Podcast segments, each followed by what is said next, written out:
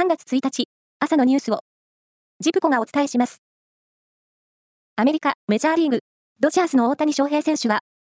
自身のインスタグラムで、日本人女性と結婚したことを発表しました。大谷選手は、現在、アリゾナ州で行われているキャンプに参加中で、日本時間の今日、取材対応をするとしています。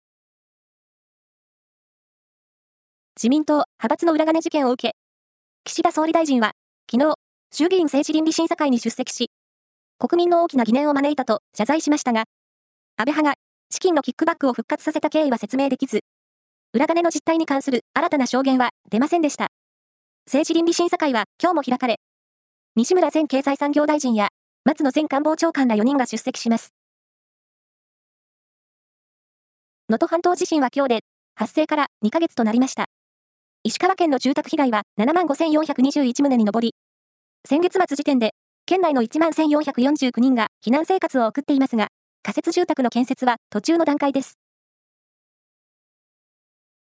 地方への移住を支援する NPO 法人は、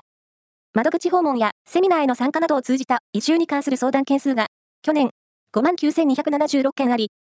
3年連続で過去最多を更新したと明らかにしました。窓口に相談に来た人を対象とした都道府県別の移住希望地では、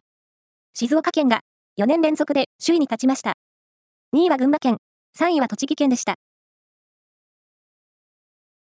ロシアのプーチン大統領は、連邦議会に対する年次報告演説で、ウクライナでの軍事作戦の目的は全て達成すると述べ、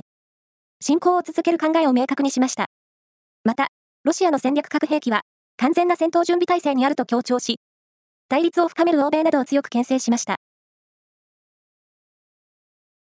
フランス議会上院は28日、女性が人工妊娠中絶を選ぶ自由を憲法に明記する法案を賛成多数で可決しました。マクロン大統領は SNS で女性の中絶の権利を憲法に明記し、元に戻らないようにすると述べました。